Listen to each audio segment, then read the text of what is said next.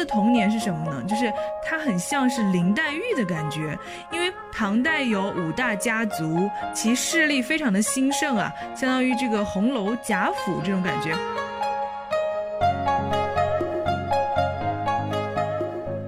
他们的写作看上去从古典那里继承了很多的财富，但他都是在在写自己时代里面的事情。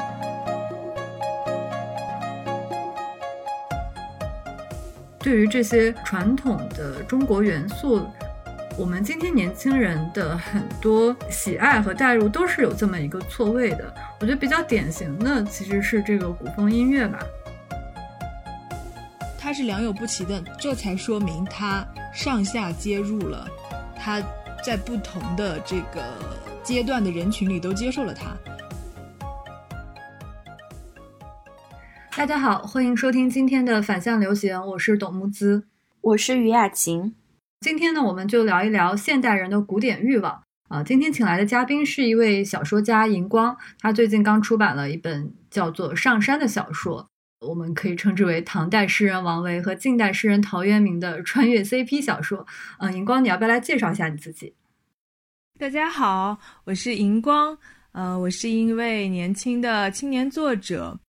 我最近出的一本小说可以称为虚构的历史小说，它讲了唐代的王维为原型的这个唐代的文人圈的故事，但同时加入了一个呃，像刚刚木兹提到的这个陶渊明的形象在其中做对照，这样一个有趣的互动。其实我翻这本书的时候，我就觉得还蛮有意思的，因为。其实能够看到里面是有一个年轻人非常浓郁的古典情节，这个情节它不单单只是传统文学上就对于经典的一个传承，另一方面它还是对这个中国古代文人气质和那个时代氛围有一种非常现代化的想象。其实我们很多人小时候都特别爱看古装剧，比如说大家都有一个阶段非常迷恋古龙和金庸，但是这些年里，青年人对于古典意象的接触可能更多的跟古风，甚至是一个亚文化的群体或者流行文化联系起来，所以今天我们其实想跟银峰先是聊聊他的小说，然后想一起分析一下，就是今天当代人的这种古典趣味或者说古典审美的现代化。银光，我听说你是王维的粉丝，就为什么会写这个王维和陶渊明之间的故事呢？因为他们两个就是关公战秦琼的感觉。是的，就是我可以说是穿越千年的这个追星少女啊！我在很小的时候就，我们大家上语文课嘛，课本里都会念到一些著名的诗人的作品，我就非常喜欢王维。那其中的原因呢，我觉得有几点。比如说，其实啊，不知道大家对王维有没有一个大概的了解？他的形象呢，没有李白和杜甫那么清楚。相对，好像哎都知道诗佛或者山水派，但是就比较模糊他的个性是什么。然后我觉得这个就是我比较感兴趣的一点，就是他的个性在历史上会被评论为相对比较软弱妥协的，因为他人生最大的一个。节点就是在经历了唐代由盛转衰的安史之乱的时候，他被抓住做了伪臣，降了这个伪朝。这对于古代知识分子来讲是很严重的一个失节啊！包括像杨国忠啊、李林甫这些奸臣当道的时候，他也在朝廷里，所以总体让人感觉他很在乎这个虚名浮利。很多后世的这个评论家不是很喜欢他。但是我个人很喜欢他呢，就是因为可能我通过一些对他这个人生经历，尤其是童年经历的了解，他的童年是什么呢？就是他很像是林黛玉的感觉，因为唐代有五大家族，其势力非常的兴盛啊，相当于这个红楼贾府这种感觉。而王维呢，是这五大家族的联姻后代，父亲和母亲都是大家族，但是他却在很幼年的时候丧父。在古代丧父也是很严重的事情，因为母亲不能出仕当官嘛，所以只能带着他又投奔回了这个外祖母家。所以我觉得他后世被称为年少。神童的这个才子啊，他其实就像林黛玉的心态，在大家族里诗书礼教衣食不愁，但是心理上呢却寄人篱下，而且他又是长子，所以他们家族想要独立出来复兴门楣就靠他了。这就是他后来十四五岁就独自一人去京城求官，努力的去考取状元，结交达官贵族，把母亲接出来，以及在后面的漫长的人生里，要去跟世俗妥协，去苦心孤诣的经营，不能那么耿直的像陶渊明呀，或者像李白那么洒脱的一个原因。这个呢，其实通过分享他的童年经历，也讲到，就是说为什么，比如说他会让我很共情去创作的一个主要原因是，可能会让我想到自己吧，或者想到我们很多人，也许不像古代一样在当官和写诗做文人这两种身份中选择，可是我们永远也要在现实的世俗的家人的责任的这一面。和自我的面向艺术的，想要隐居山林的另外一面中，这两面永远在做着一个权衡，走向哪一面的这样一个选择。这个是可能就是就是穿越千年，我能够跟他产生一个心灵共鸣，然后也通过写他的一生，找到一个自己的心灵慰藉的一个原因。啊，我觉得这可能就解释了为什么我觉得读这个书的时候觉得它很当代，就是因为它那个问题意识的设定，或者说他比较关注，比如说王维和陶渊明这两个人物，他切入的点其实是人生选择。对对对，人生选择。谢谢你的理解。就是陶渊明和王维，虽然他们都有很多这种。隐居或者田园的诗歌，当然王维他也写过，比如说边塞诗。但是我比较好奇，就是把他们两个放在一起来去论说的作品多不多？你说把王维和陶渊明放在一起这样的吗？或者说你的这种思维是怎么来的？就是你的这个创意？因为我觉得，在写一个其实历史上完全存在，并且在文学上都拥有很高地位的两个人，然后你把它放在一起写，那我觉得还是需要一定的勇气吧。嗯，你说的特别对。比如说我在最早写的时候，我的导师都啊给我表示了很大的担忧，因为觉得这两个就是像你所说，是历史上很多大家去研究过、写过的人物。据我的了解呢。把他们俩放在一起的文学创作作品，可能我还没有看到过。我们经常也许会想到这个山水田园的时候，他们两个听起来还是蛮接近的，就是这个人设上都是早年当官从政，然后晚年隐居山林，然后写下一些清新田园的这种诗。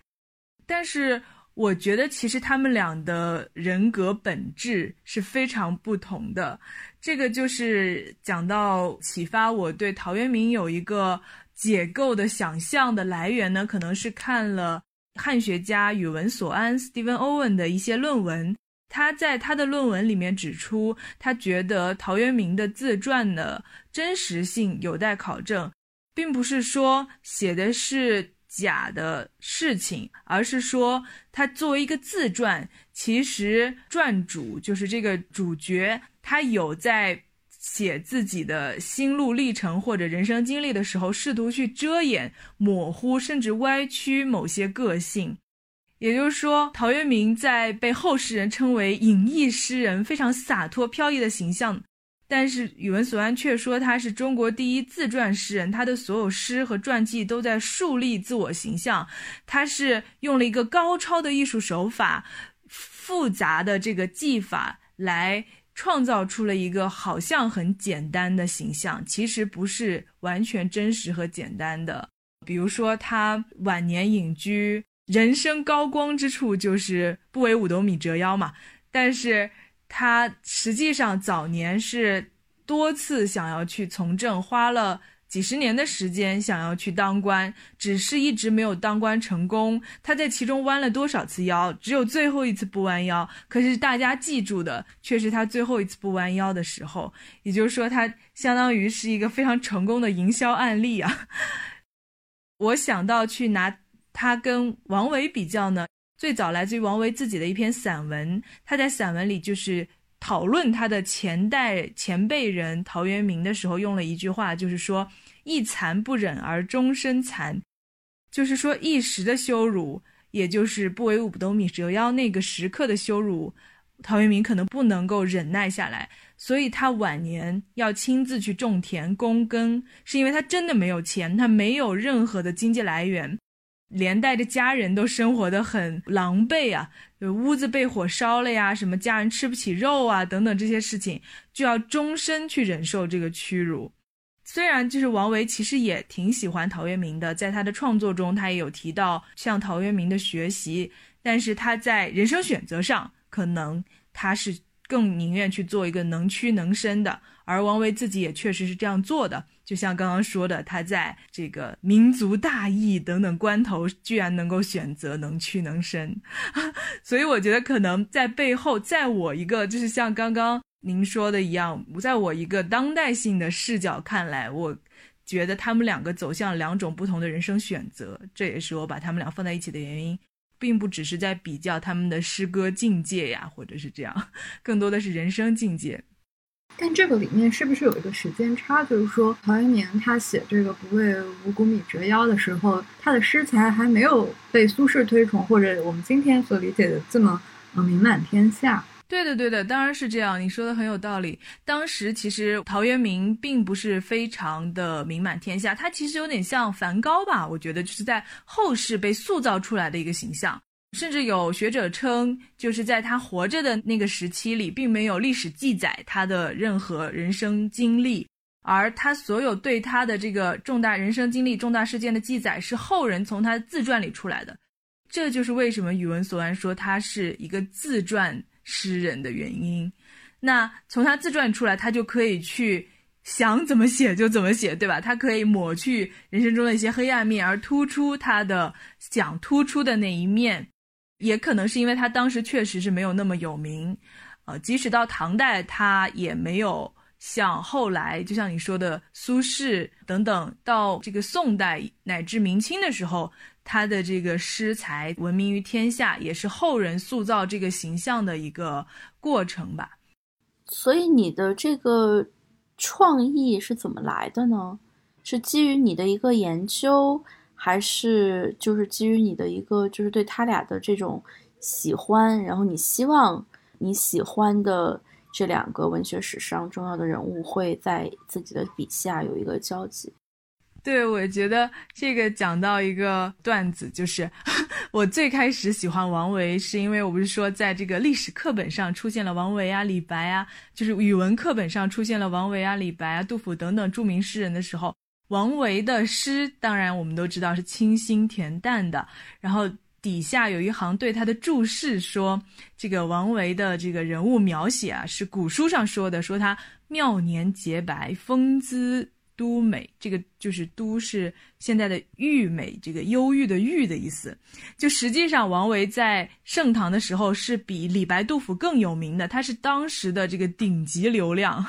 不论从才华还是从颜值上来讲，确实是当时的这个美少年，所以连古书上都这样记载。我们前段时间在开研讨会的时候，还特意讲到这个“玉美”这个词，虽然是后世现在我们读“玉美”，但是实际上非常有味道，忧郁的“郁”，美丽的“美”，跟比如说优美啊或者什么又不一样，就是一个非常适合。古偶男主角的形象，就是在我少女时期的时候戳中了我，所以这是一个段子了。就是说我可能喜欢上王维有种种原因，其中也许包含了他其实是一个非常完美的这种男性，或者说古代这个文人的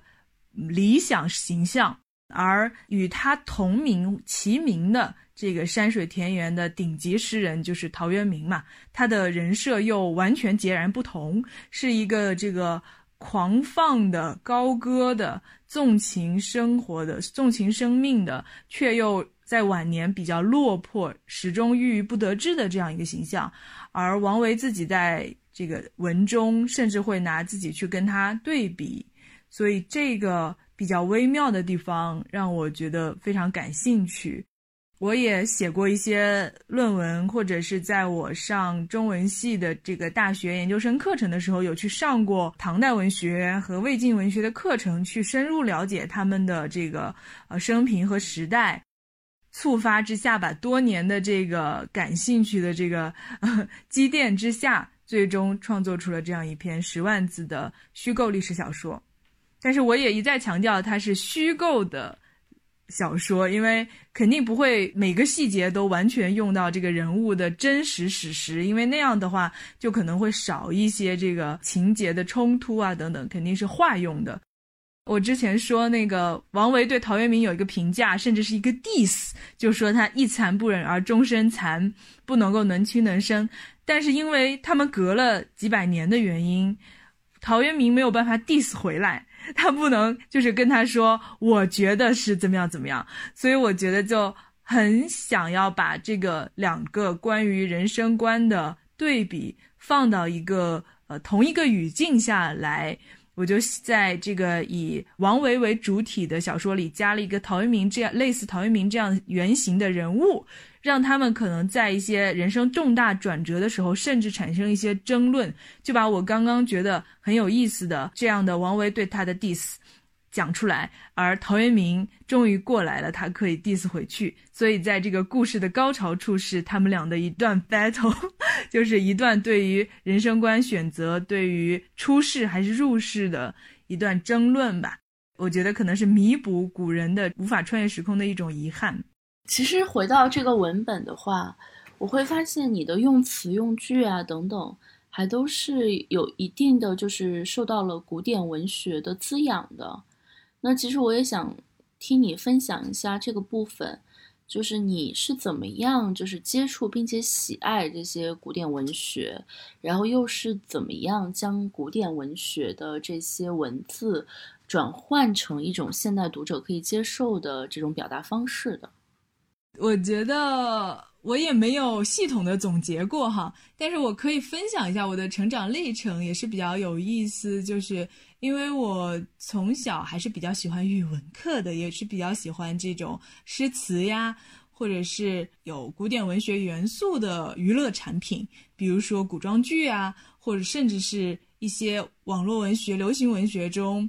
偏古典化的。比如说武侠，当时的这个金庸、金谷良温这个武侠小说，或者甚至是这种东方的玄幻小说，当时有一批叫大陆新武侠的这一批作者群，我都有经常去阅读。到后来到大学里呢，我就顺理成章的选了中文系。进入中文系以后，从古典文学到现当代都有学习，但是我后来逐渐发现，就是是另外一个体系，就是比较所谓的这个传统文学界、高雅文学界的这样一个评判体系。像这个古代文学史这样的一个学习，还是对打底子很重要的吧？就是各个朝代的经典诗人、经典作品有一个系统的了解，甚至学术上的讨论。呃，然后现当代的一些东方西方的文学技法又有一个补充，总之就是这样的构成呢，让我对这个中国的文学还是有从雅从俗，从这个文学界到大众界都有一些接触。我觉得最终还是我自己的兴趣吧，比较喜爱古典文化的东西，所以就像我说的，看电视剧我也会去选择古装剧，听歌我可能又比较喜欢古风啊或者中国风的这种歌，而不会像嗯一些非常潮流的年轻人去听欧美的或者是这种啊嘻哈呀等等这种流行歌，像我在。这个大学研究生里写古典文学论文的时候，我就会放着古风歌，或者是民乐啊，一些这种乐器的演奏的曲子做背景音乐，所以无形中可能从各个方面都塑造了我对这个东西的这个呃全方位的一个感兴趣吧。然后直到最后创自己来创作的时候，这些东西都生发在我身上，可能浓聚起来了。好像还蛮典型的，就是我们这一代年轻人里面是有相当一部分人是对古风的东西怀有很大的热情的。其实我在大学的时候也参加过昆曲社，还有汉服社，就是我曾经一度离这个亚文化圈子是非常近的，也不能算里面的人吧。我就是也一点点的观察，就是我觉得很多年轻人可能他没有像你这样接受过一个比较完整的中文系的训练，但是他对于各种。中国的古典元素其实是就是张口就来的，随手就能接触到的。然后他会把这些元素做一个化用，不管是呃我们看到很多的网络小说穿越文也好，还有你刚提到的古风音乐也好。我看雅琴之前我们也聊过，就是说现在这个年轻人里面古风的流行，他是把古代有价值的东西拿过来用，还是说它是一种呃复古的心情？我其实觉得这个里面是有区别的吧。有一些人其实他一直以来强调的就是古为今用嘛。实际上，我们今天对古代的一些学习，包括可能感动我们的一些古代的文化，它不是一个放在古代的语境里面去谈论的话题，它更多的是一个在今天这个层面上，这些东西有没有哪一些是符合我们今天的价值观的。实际上，古代有很多东西，其实我觉得在历史的这个发展潮流当中，也渐渐被淘汰了。那么还有一个派别呢，可能你会发现，他就追求的更极致，他就是要完全或者是基本上尽可能的去靠近那种古代的生活，去过一种复古的状态。那我其实不太了解，就是在这个所谓古风的圈子里面，那大家其实追求的是一个什么样的东西？但我分明感觉到，比如说我在一些公园里面看到那些穿汉服的人，或者是一些玩古典音乐的人，他们很也事实上很难进入到一个古代的那个状态里面了。说啊和古代人穿的一模一样，然后我们要像古代人那样去说话，这个可能是一个比较高的难度吧。更多的是一种追求那种感觉。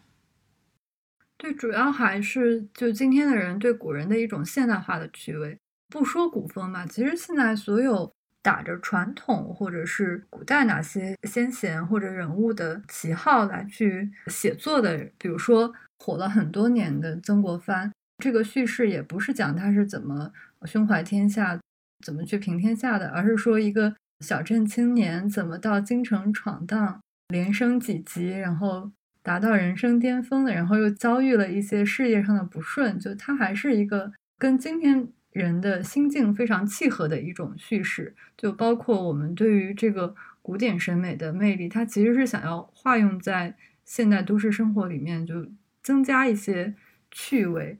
当然，我觉得这这些古典的欲望都是很自然的，因为我们作为一个中国人，这些本来就是我们生活中的一部分吧。但是我其实觉得荧光好像不能够算是我们刚刚说的这种有一点古风亚文化的群体，它好像还是跟这个。主流文学圈子还是有更多交往的。其实我就比较好奇，就是在你们青年作家群体里面，比如说走这个学院派或者是正统文学圈的这些人，他们是怎么去承接或者拓展这个古典审美在文学里面的创作？还有就是这个写网络小说的，或者你说的一些奇幻玄幻这些门类的呃创作者，他们又是怎么去发展他们这一套？古典审美或者语言的，或许我就是同时经历过两个圈子吧。就是一方面个人爱好上还是也很喜欢这种流行的，甚至是有一些小众的这种趣味，但是接受的系统学院教育又是比较主流的传统的这种文学训练，所以哪怕自我评判，更不要说外界评判的时候，都会有一些冲突和矛盾。我觉得可以分享一下，像你说的，比如说传统文学界对古典文化的承接。其实我仔细想了一下，刚刚你说的时候，我觉得大部分作家的创作里面，肯定多多少少受到了一些古代文化的渲染吧，不管是语言上，还是所谓的技法上，甚至是题材素材的选择上，肯定都有一些影响。但是直接去写。比如说像我这样写一个唐代的，写一个宋代的，反而倒不是说很多。我自己比较感兴趣的几个，比如说，呃，我很喜欢这个白先勇这位作家，他也是很喜欢古典文化，除了在他自己的创作之外，他也在传承昆曲啊，包括现在在主推《红楼梦》文化方面都是有很大的这个功绩的。像他自己早期的小说《台北人》，还有像后来《纽约客》的这两个短篇小说系列里边吧，都多多少少有用到一些古典文化的元素。比如说《台北人》里有非常有名的一篇，就是名字就叫《游园惊梦》，其实也是受到昆曲《游园惊梦》和这个传奇《牡丹亭》的这个启发。因为白先勇，我们都知道他在推青春版《牡丹亭》嘛，其实他在自序里面就说过，就是《游园惊梦》这篇小说就是受到昆曲《游园惊梦》的影响，在中间也也有不停的这个唱段的穿插呀等等。我记得在香香港上这个文学课的时候，还专门有把。白先勇的《游园惊梦》小说和古代昆曲的这个《游园惊梦》剧本来做比较的这样的一些论文和课程，白先勇的很多类似《游园惊梦》这样的小说，都是继承了古典小说的像一些精雕细刻的这种描写传统、情节要素、语言风格，但同时又借鉴了西方现代小说的技巧，比如说意识流手法呀等等，然后融为一体，做一个现代化的创新。这也是他的创作风格之一吧。当然，要是说有这种古典文化倾向的，当然很多了，像张爱玲呀等等，我们打眼一想，其实都有。包括鲁迅也写过一个故事新编，是把历史题材重写。然后现当代的小说中呢，我想到比较有意思的，比如说苏童。就是大家都知道苏童很有名啊，妻妾成群啊等等。但是我不知道你们有没有想象到，他其实写过武则天，写过一本武则天的生平，而且还写过一本书叫《我的帝王生涯》，就是古代的帝王去回想他，简直就宛如《甄嬛传》，就是什么这个武媚娘传奇这种感觉。当然，他是从这个经典文学的这个角度来切入。我不知道你们有听说过，但是其实大部分读者不是很听说过，因为这没有成为他的代表作品。还有一个很有意思的是，比如说余华，他写过一篇叫做《古典爱情》的短篇小说，中短篇吧。他讲述的是，就是古代的这个考生柳生在遇到一个小姐，然后两人从相识到生离死别，其实很像《西厢记》的感觉。但是这个完全是一个先锋小说，是把这个古典的才子佳人小说的传统模式完全颠覆了，把这个情节的戏仿，然后语言的陌生化，还有人物的描写的符号化等等的方式来做了一个反向的颠覆。但颠覆是建立在就是他拿来了原来的范式的基础上嘛，所以我觉得是另外一个角度非常有意思的。我我觉得相对来讲，可能白先勇是继承和融合创新，那余华就是彻底的颠覆。这个可能是这个传统文学界我想到比较有趣的几个案例吧。如果说纯正的历史题材的小说，其实像刚刚提到的曾国藩呀，还有像什么李自成啊、张居正传啊等等，都是有流行过一时的。包括张大春的《大唐李白》是。我了解比较写文人小说，也是另外一个诗人嘛，李白这样的一个传记的。然后到了相对比较流行一些的，甚至改编成影视的，就是二月河的这个康熙、雍正、乾隆的系列，大家肯定都耳熟能详，等等啊，这种，我觉得其实也是有一些的。当然，更加广泛的去流行到这个古典审美的呢，可能是。我心目中的这个奇幻、玄幻和武侠这样一批，就是偏向于年轻化的文学吧。对我，我其实不太想用“流行文学”这个词，但是我真的不知道要怎么。对，是年轻化，对这个比较准确。对对对，或者类型文学，对这种它在里面这个古典文元素的应用啊，肯定就更加的直接和丰富一些了。比如说它的这些。奇幻设定很多是来自于《山海经》，或者是一些古典文本《庄子》啊等等这样一个呃挪用，还有延续了像古代的这个志怪呀、侠客啊传统，呃，我我认为是更加直接的承接了一些古典的元素啊。你是不是自己也写过玄幻小说？是的，其实我自己也非常喜欢奇幻玄幻的小说，然后包括我之前写过，然后参加过一些台湾的这个奇幻小说的比赛，得过奖。然后之后呢，就是今年下半年我会出一本叫《天海小卷》的，呃，就是一个东方奇幻，它也是像我刚刚说的，就是承接自《山海经》的一个体系，用到一些《山海经》里的神话传统啊，比如说一些像鲛人啊。这种我东方的美人鱼，还有像雨人啊等等这种比较独特的一些这个设定的这样一个作品，那可能我个人的一个经历呢是，或者是任何风格的这个艺术产品都有一个盛行和不盛行的阶段吧。其实像奇幻和玄幻，在二十一世纪初，在呃十年前或者是再早一点的时候。有掀起过一波浪潮，包括这个武侠小说在金庸、古龙的阶段也有一波浪潮。嗯，可能在那个浪潮的时候，我个人是一个读者和爱好者，就塑造了我对这个类型的一个热爱。但是到现在我来创作的时候呢，可能这个浪潮没有那么热了，而取而代之的近些年比较兴盛的是科幻这样一些另外的一个传统。嗯。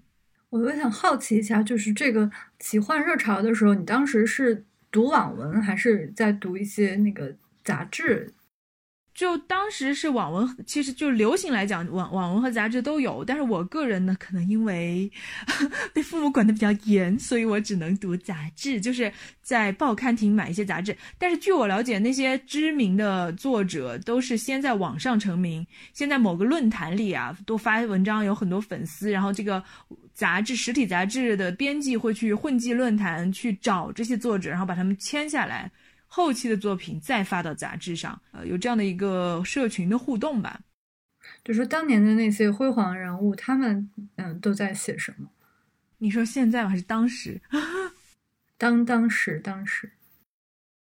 当时我记得就是有一个叫大陆新武侠的这样一个派别。北大的孔庆东吧，还做过研究，包括有有一些学者，就是重庆大学的韩云波等等都有研究过。这个派别里面有我我记得相对学术一些的划分啊，有说他是继承派的，比如像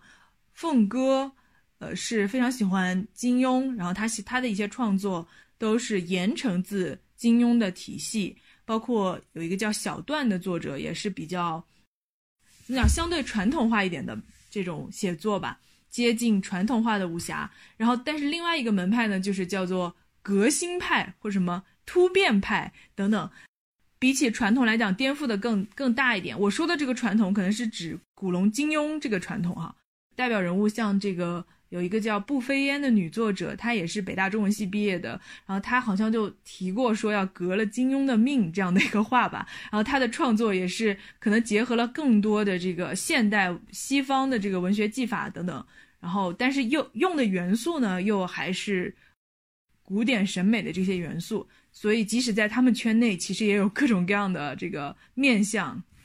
哎，这些好像是不是算不上奇幻呢？这个武侠和奇幻，在那个时代基本上作者哈，就是基本上都写，他们他们写的划分的不是非常大，区别不是非常大，当然也也有区别，对。但是如果我们说的是古典审美嘛，就是武侠和奇幻其实都属于科幻，反而不属于。嗯，我觉得他们武侠和奇幻他们有一个交叉点，就是都是在古典审美里，区别只是设定上。我觉得玄幻好像就会让我想到，比如说西方的这个《冰与火之歌》或者那个《指环王》之类的这种故事。因为我也是最近知道《山海经》特别火的，因为很多游戏都会用这个元素。在 B 站上也有好多就是《山海经》的呃相关的解读视频，播放量还蛮大的。对，就我个人的不完整、不成熟的观察来讲，我我觉得大部分中国现在的所谓奇幻和玄幻。基本上都是建立在就是古代的这个某个设定延伸出来，就是如果完全年轻作者纯原创的，我我觉得很少没有。但是其实也西方也一样啊，就是《指环王》或者是《冰与火之歌》，他们也都是有古代的这个传承的，不管是神话设定还是甚至是历史情节上，就是像权力的游戏》它也是改自《玫瑰战争》嘛，然后《指环王》对于这个北欧神话的继承就更明显了。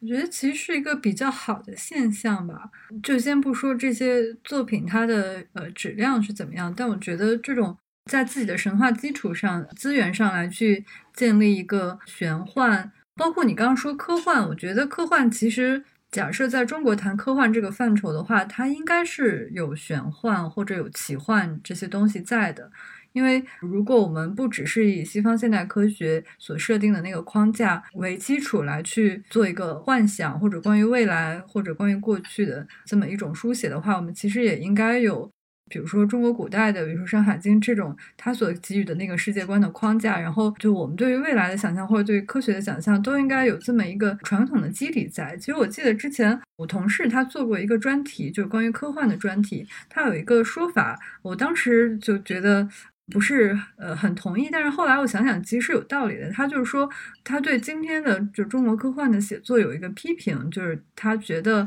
好像呃想象力不如从前了。然后我在呃尝试理解他为什么会有这么一个判断，是因为他说在近代的时候，中国的科幻小说它是非常天马行空的，而且可以把中国古代的各种。元素能够加入进来，跟现代科学构成一个很好的碰撞，然后那种嗯非常丰富的、非常奇妙的感觉，在今天的这种硬科幻的框架，或者说以呃这个苏联或者美国他们之前设定的这么一个科幻的套路之下，他觉得是有一个很不一样的一种风貌吧。当然，其实今天也有很多是有古典元素或者嗯中国元素的一些科幻小说，有很多吗？也也不能说今天没有这些。对，呃，比如说祁同人啊，还是有挺多，还有宝树，他们都会有很多这种意识，也有相关的创作。但我觉得这个点。是蛮有意思的。其实，如果你是从中国古典元素或者从古典文化去出发的话，我们其实应该意识到，今天网文也好，这些奇幻、玄幻这些门类也好，它其实是应该去打破这个界限的。它跟科幻就跟另外一种范式的写作，它是应该有更好的融合或者碰撞的。我我其实有对科幻一些了解，也甚至在有一些创作的尝试，然后，但是可能我个人的一个理解是，科幻它是建立在对技术的为核心的一个创作上，所以在讲到技术的时候，也许古代文化的东西，就比如说你不能把诗词来做一个设定，也也有。用承接这个古典的脉络的话，那它只能是拿一些古代的这个技术，就像蒸汽朋克这种感觉。但是我觉得不管怎么样，总体来说，就是科幻，尤其是中国的科幻，肯定是以没有古典文化为多的，大部分还是在畅想未来，纯粹的技术性的未来。那就我们前阵子聊的时候也提到那个。也有丝绸朋克啊，这么一种。对对对，丝绸朋克是这个小刘刘宇坤，美国的这个华裔作家译者刘宇坤来提出的派别。呃，但某种程度上更觉得它是一个科学小说和奇幻的融合吧。它就像是东方的这个蒸汽朋克一样，它用到了一些古代的这个技术，像什么这种四大发明啊，类似这种的。呃，所以可能还是要建立在有技术的前提下，因为他还是比较有影响力的，然后他也写了是长篇嘛，所以也相对有一些关注。不过我我觉得在这个脉络之下承接去创作的作者，可能还是没有，比如说赛格朋克多。其实会不会觉得这些东西都是一个概念？就像你刚才谈到的，其实很多的小说家，因为你作为中国人嘛，你在这个中文写作的脉络里面，你当然难免会受到古典文化的影响，也会受到古典文学的滋养。那么今天其实造了很多的古风的概念，包括你们刚才谈到的丝绸朋克。但它本质上其实还是一个现代小说，也就是更多的借鉴西方技巧的这样的一个产物。所以我其实还是很想知道，在东方与西方，或者说在一个古典的文字的使用和一个现代的技巧的使用当中，会有挣扎吗？还是没有想那么多，就是觉得我只是在写一个小说？而且还有就是你们参照的，就是你肯定会有一个参照系，这个参照系它到底是一个古典的，还是实际上还是一个西方的？无论是科幻小说或者奇幻小说，因为他们可能在这个领域里面做得更成熟。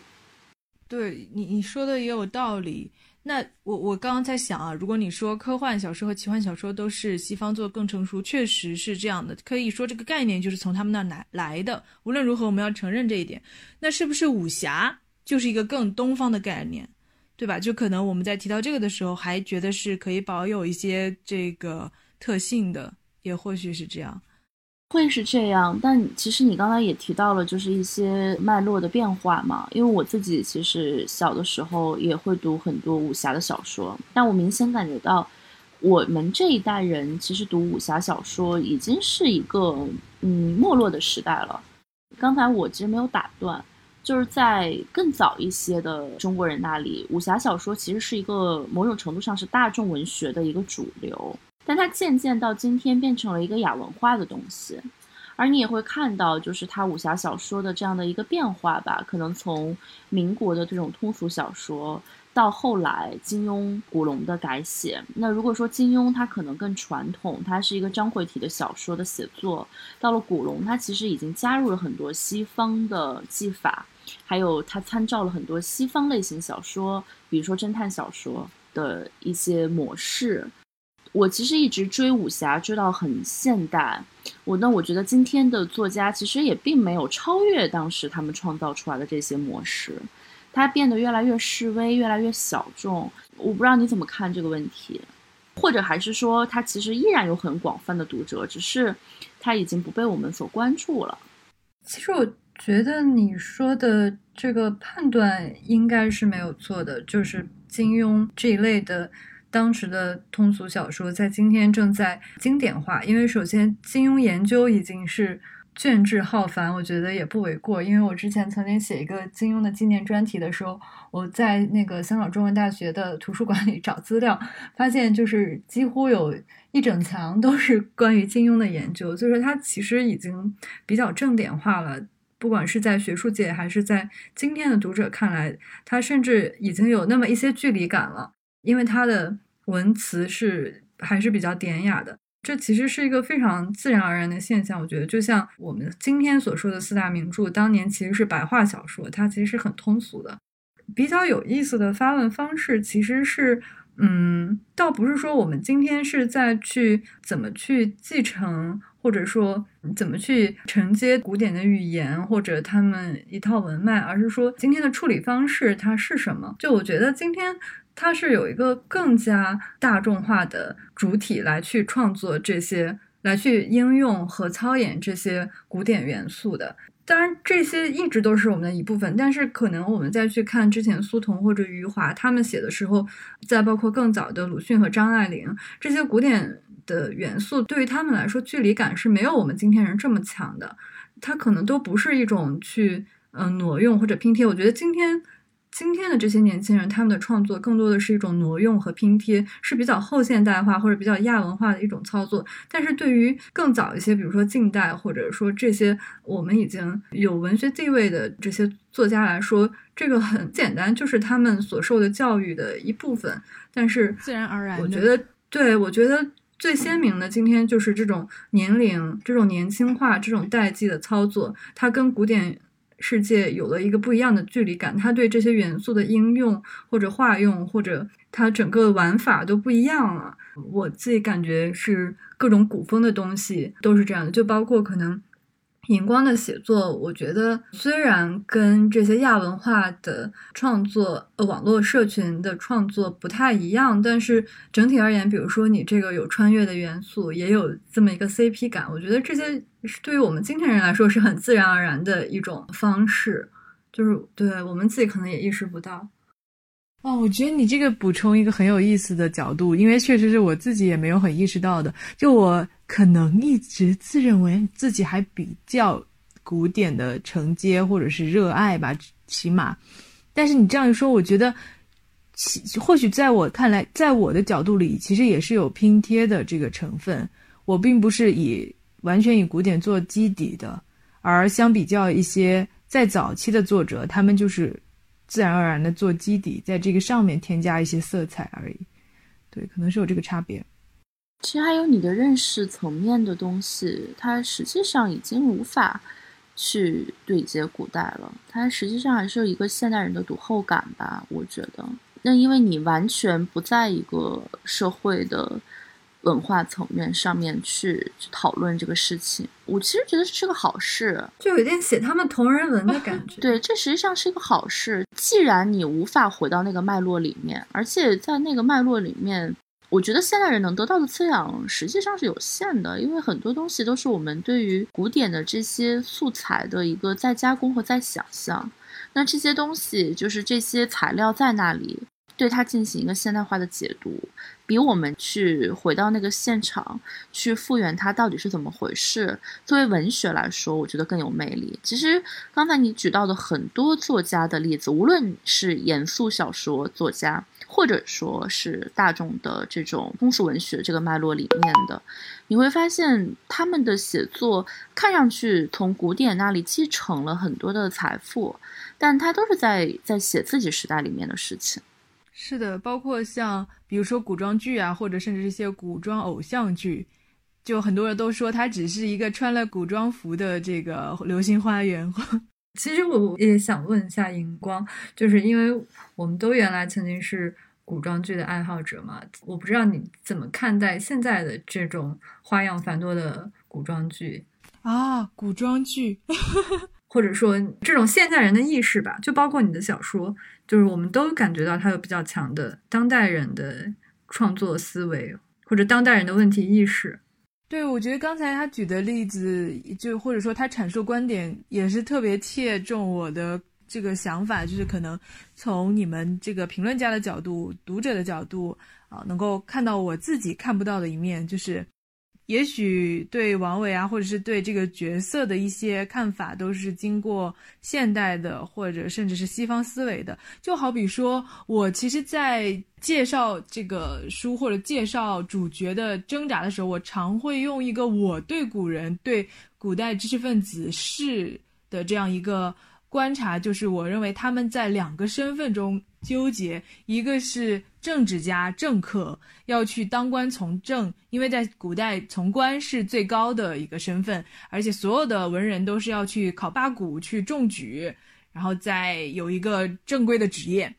而另外一个身份呢，又是他们都是诗人、都是画家、艺术家，然后其实。从官和做艺术家是两种完全不同的人设和完全不同的个性，一个是非常自我的，一个是非常世俗的。你想在现代社会里，这两个身份是很少就能够完美的在同一个人身上呈现，而古代的每一个人都要去经历这样的一个挣扎，以至于我们现在就比如说读语文课本中比较经典的作品，都是他在从政那个身份的时候做的不好，然后被贬谪了。这个时候，他有很多痛苦，有很多时间才会去做出很好的文学作品。我觉得，如果我是一个呃文人，或者说作为一个创作者，我会觉得这两个真是太痛苦了。可是，就是像你们说的，那古人会不会有这样的一个觉得？我记得我有一次在这个文学分享会的时候，一个朋友就是一个牛津的文文学研究博士施东来，他就提出了一一个提问说。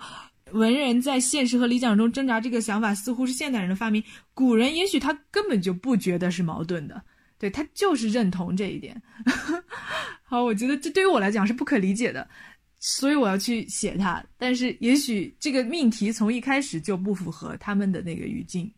对，其实我有的时候觉得，我们确实跟就是中国古人的那一套价值观和。就是道德观是已经很有距离了。就比如说之前看那种古典小说，或者包括看语文课本上的一些故事，就比如说他们是怎么讲气节、讲义气，怎么重诚信。就两个朋友当时一起去赶考，然后其中一个人生病了，然后另一个人就照顾他，然后他们就一起错过了那个考试时间。于是他们相约第二年在另一个人的家乡一起相聚。然后其中一个人嘛，他因为忙于生意。第二年的时候就忘记这个事情了，于是他就自杀了。然后他的鬼魂就穿越了几百里、几千里，到了他那个朋友的家乡，然后他们就一起喝酒。就就是他其实想突出这个言而有信嘛。那在对于我一个这个当代的中国人来讲，我觉得这种故事是难以理解的。就但是其实就我觉得。我们跟古人的那个思想距离，虽然我们那个审美元素很多还是一致的，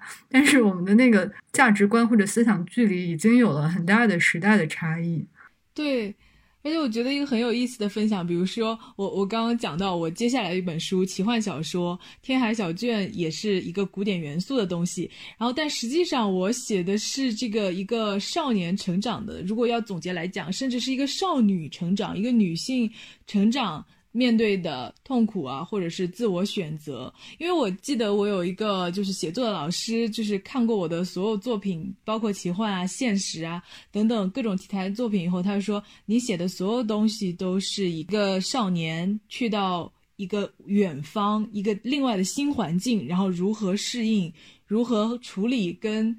异性的关系，如何处理跟同性的关系这样的一个故事。然后其实就是我个人。从家乡，然后来到外地求学，然后如何在这个十八岁以后经历一个文化冲击，然后成长的一个过程。只不过可能把它换成了一个美人鱼来到人类社会，然后如何成长。也许我只是喜欢古典审美的那个漂亮的外衣，而里面的内核却是一个现代价值观的包装。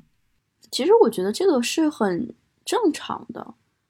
嗯，因为本来就是如此。对对对，人总是想去寻找自己的来处，然后想在自己的文化脉络里面去找到一个源头。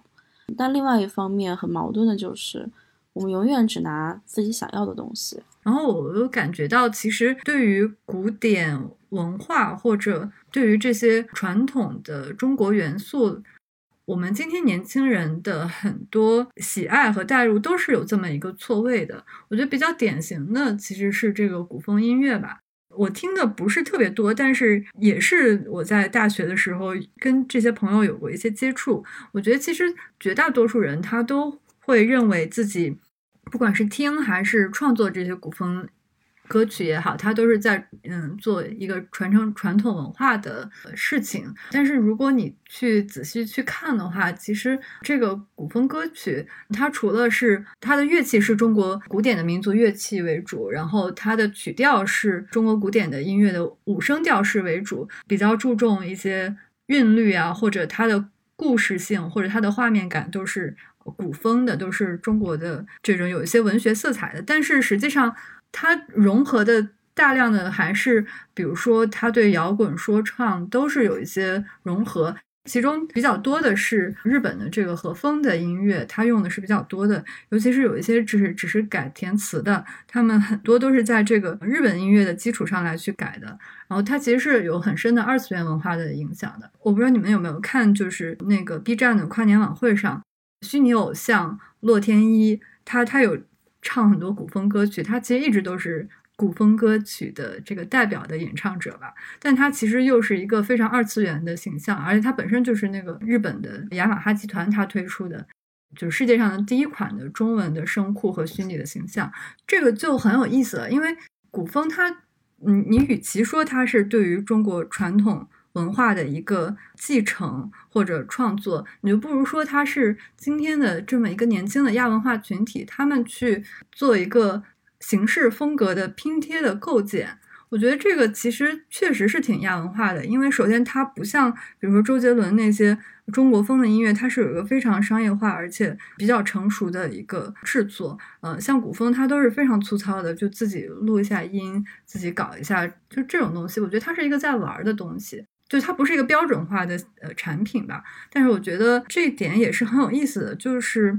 它也产生了自己的套路，比如说动不动就是千年啊，或者情商呀，或者断肠呀，就是这种东西。但另一方面，它也体现出，就是今天年轻人他要找一个自己的方式或者是一个不太成熟的方式来去介入跟他们已经有点遥远的古典文化，因为我觉得不能说我们在这方面做得很好吧。就比如说很多年轻小孩，他可能不爱学古文，就是也看不太懂，也不太爱看一些经典的典籍，但是他们可以通过流行文化的这些乱七八糟的资源来去构建一个自己的古典世界。我觉得这个其实是挺有创造力的。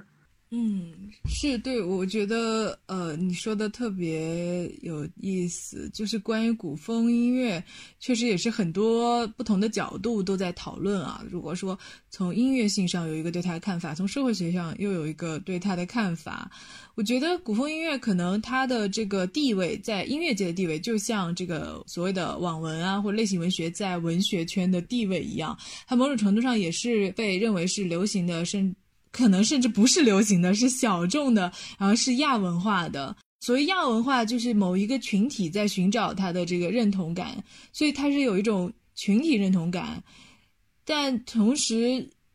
古风又又是一种年轻人在寻找一种，我觉得是在寻找一种民族认同感吧。因为就像你说的，就可能我们对年轻人的这个古典文学文化的这个教育，并不是说非常的覆盖面到位的时候，今天的他们怎么去知道自己是中国的人，怎么是知道自己是中华民族的一部分呢？也许就是用他们所能够接受、比较喜欢接受的这种流行方式。所以，古风比起其他的亚文化来讲，又有着这个民族认同的塑造的这样一个因素，所以它可能是集体认同，呃，某个群体的小众的认同和又有一种大众的这个民族认同的一个重叠的地方，也许是它有趣的一个地方。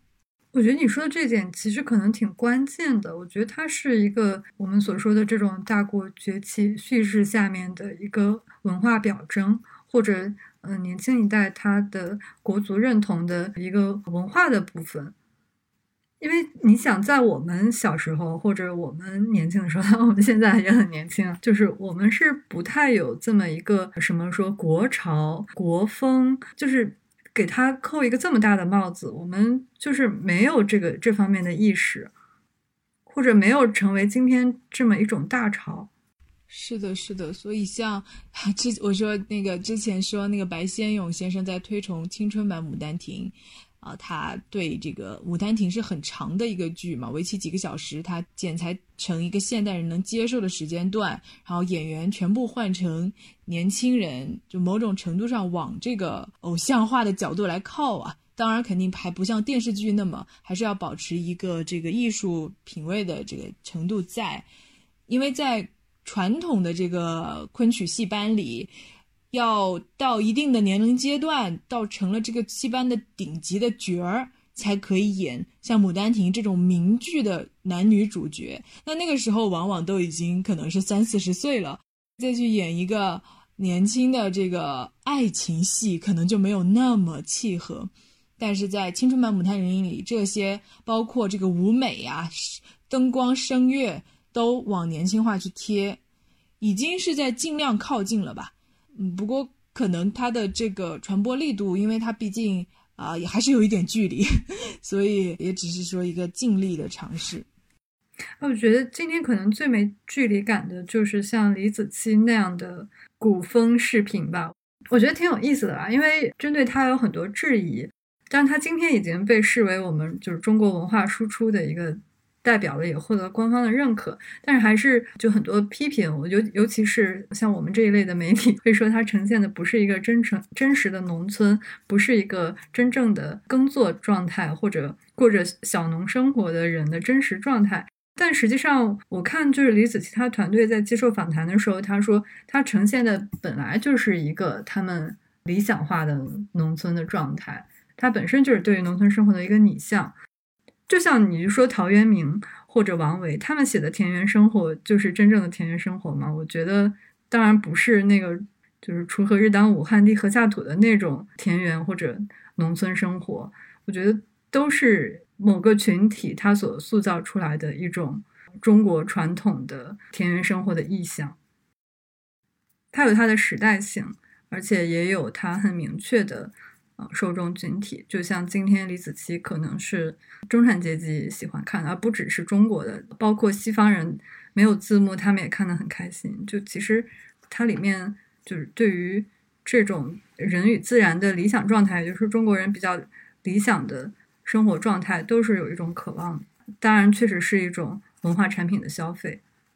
我我我其实对这个李子柒或者短视频没有很了解，但是我我觉得可能可以分享，就是说啊，因为你说到就是他也被就是拿去跟陶渊明比较啊，或者是在某种程度上也甚至接受了同样的质疑。如果说我们归根来讲，他们都有对古的这样一个向往，也都有对文化或文明的这样一个赋予。也许可以去更注重谈到它的灵活性和包容性，而不只是去质疑它的这个动机的纯粹是否完全达到了我们期望的那个真实。只能说是两种不同的进入方式吧。那过去其实，在这种东方学的视野之下，中国人对于自己文化的诠释的能力其实是很低的。然后。我们可能有自己的一套解释，但这套解释其实不被广泛的接受。那在今天这样一个事实上的崛起的情况下，那很多的年轻人，他不管是真的在了解古代的文化，还是只是想追求一个所谓形式上的这种靠近古代文化。那他其实都是一个在内心深处去寻找自己的来处，寻找自己文化的一个根源，想要梳理一种新的、不同于西方的主流叙事。其实这种这种状况，我觉得在未来可能还会愈演愈烈吧。其实我我我当然无法评价它是不是好，因为你在现实层面也看到了，这个也是良莠不齐的。我经常在公园里看到一些穿汉服的人。说实话，我我不觉得它那个东西是特别美，或者说它它是一个代表古代文化的东西。但但这种这种心情、这种状态，它它一定会会是一个一个趋势。我觉得还可以可以再去保留着看吧。对，我觉得你刚刚说的特别好，它它是良莠不齐的，这才说明它上下接入了，它在不同的这个阶段的人群里都接受了它。因为大众就是不同的文化审美品味的，如果古风的东西只是高雅的，那才说明它在一个小圈子里，对不对？可能恰恰说明它是有生命力的吧，就有一点像八十年代的寻根派，然后今天的寻根派竟然是这样的，竟然是嗯，就非主流的二次元的亚文化的，呃，当然也不止，就是它变得越来越多样化了。总之，不再是那个知识精英群体为主的去塑造的一种寻根的风貌了。对，多样化也或者是现代的当下性的一个体现。啊，就像